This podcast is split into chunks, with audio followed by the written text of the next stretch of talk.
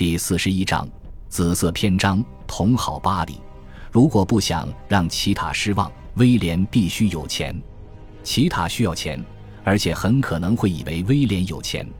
为了让印象变成现实，威廉必须在非常短的时间内大量筹钱，在复辟之前，在奇塔意识到真相之前，从一个女人身上捞钱，在另一个女人身上花钱，这永远是棘手的事情。威廉尽管未能识破波莱特的阴谋，但他肯定意识到当中的危险。在他逃离巴黎之后，他首先想到奇塔，他让朋友们安慰奇塔。可怜的人对此一无所知，他肯定对此感到痛苦。丑闻政治的最深层真相，如同浪漫故事的最深层真相，永远模糊不清。波莱特背叛威廉，迫使威廉背叛奇塔。帕涅科和波莱特知道威廉与奇塔合作复辟哈布斯堡王朝的计划，他们毁掉威廉的政治事业，毁掉威廉追逐荣光的任何机会。但为何如此？很有可能他们在为外国势力服务——波兰、捷克斯洛伐克或者苏联。华沙最了解威廉，波兰情报机关知道威廉与帕涅科对话的内容。这意味着帕涅科成为消息来源，并为波兰工作，而背叛威廉也可能是波兰人故意设的局。威廉自认为捷克斯洛伐克给他带来这场灭顶之灾。据他所知，布拉格将会从任何形式的哈布斯堡王朝复辟中损失最多。捷克斯洛伐克是从旧哈布斯堡王室领地的心脏地带挖出来的，其领导人对任何复辟都深恶痛绝。当然，还不能漏掉苏联。威廉的叔父欧根亲近苏联，斯大林对流亡的乌克兰政治家宽宏大量，尽管通常他会将政敌斩草除根。三年后，他才会对威廉的同事乌克兰民族主义政治家埃文科诺瓦列茨下手。科诺瓦列茨被一盒伪装成巧克力的炸弹炸死，完全有可能。法国政府与上述任何国家合作。法国是波兰和捷克斯洛伐克的盟国，并于1935年5月与苏联签署互助条约。绝大多数法国领导人反对哈布斯堡王朝复辟。1935年7月，当奥地利废止其反哈布斯堡法律时，复辟似乎很有可能实现。法国新闻报纸问道：“哈布斯堡家族将会重返奥地利吗？”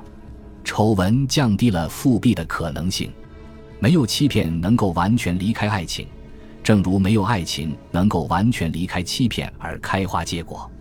波莱特背叛了威廉，但这并不意味着他不爱威廉。或许他自有苦衷，或许他懂得，假如复辟成功，威廉生命中最重要的女人将会是奇塔。或许他理解，即使他自称为威廉的未婚妻。但威廉不可能既迎娶一个前邮局职员，又创立一个伟大的王朝。这种领悟很好的解释了何为喜爱与背叛的纠缠。而在媒体看来，这件事提供了恰如其分的嘲弄对象。或许这壮丽与迷人的景致，水到渠成的成为法庭上拙劣表演或者小报上八卦专栏的背景。但阿加西亚斯街的风景看上去是如此真实而温柔。审判期间，博莱特正值三十七岁，已在监狱里熬过好几个月。他不可能展现出光彩照人的样子。法国记者嘲笑他的外表，也嘲笑他的着装。一个女记者写道：“他的脸有点浮肿，但正好符合伟大世纪的最佳传统。”在法国，所谓伟大世纪是指十七世纪，当时的审美观念认为的美女要比二十世纪的更丰腴一些。一个男记者假装义愤填膺，发现波莱特的容貌充满活力，但有点劳工气质。这位记者还指出他戴错了帽子。他当然是这样。波莱特是一个社会攀爬者，他生于这个社会进步让不可能也变得可能的时代和世纪，尤其对女性来说更是如此。像波莱特这样由穷变富的人们，经常被人嘲笑缺乏底蕴。可可香奈儿靠制造帽子发家致富，可以说是极少数的例外。密斯廷圭也是绝无仅有的天堂鸟。正如他自己回顾来时的路，她开始时也不过是个卖花女孩而已。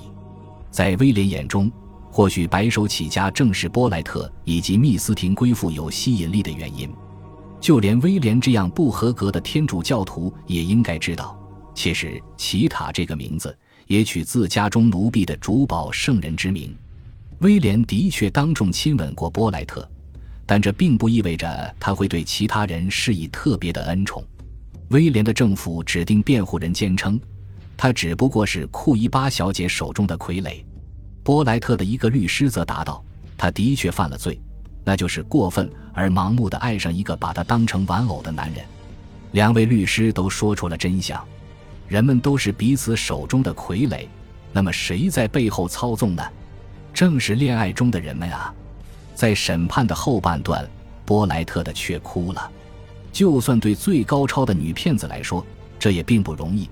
她可是哭了整整一个下午啊！